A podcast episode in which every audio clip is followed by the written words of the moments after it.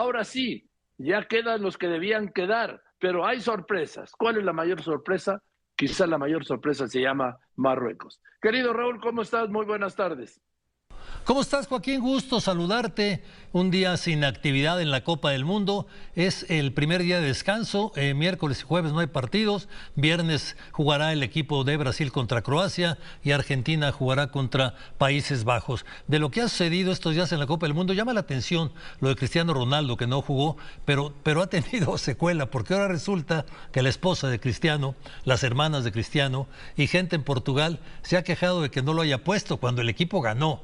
Pero finalmente el técnico que no lo puso, Fernando Santos, ha dicho que no tiene ningún problema con Cristiano y que Cristiano se portó como un buen capitán, asimilando perfectamente el no jugar y que fue no por disciplina, por cuestión táctica. Así que esto nos abre la puerta para ver si es posible que lo veamos jugar contra Marruecos o va a seguir jugando con el jovencito Ramos, que anotó ni más ni menos tres goles. Es de lo destacado en este, en este día que no hay actividad en la Copa del Mundo. En cuanto a las figuras, que siempre hay figuras, alguna que sobresale más en la Copa, yo diría que el que va punteando en este momento es Mbappé este futbolista francés que tiene cualidades impresionantes. Eh, yo creo que no hay un futbolista tan rápido en el mundo con el balón controlado como él y que pueda disparar también a la pelota y que sea tan versátil para jugar. Lo único que le faltaría es tener un mejor remate de cabeza, pero con lo que tiene creo que no le hace ni falta. Y otra cosa que me llamó la atención, cuando llegó la selección aquí a México,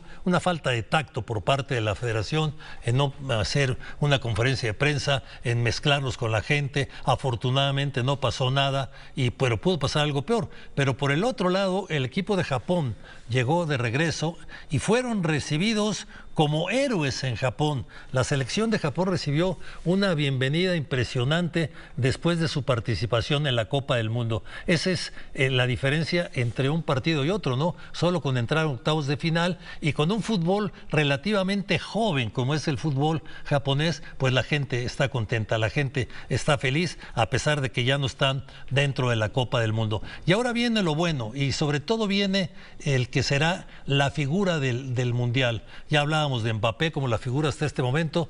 Y también yo metería ahí a los porteros, ¿no? Al portero de Serbia y al portero también del equipo, del equipo de Marruecos, Abono, que atajaron penales. Pero viene lo bueno.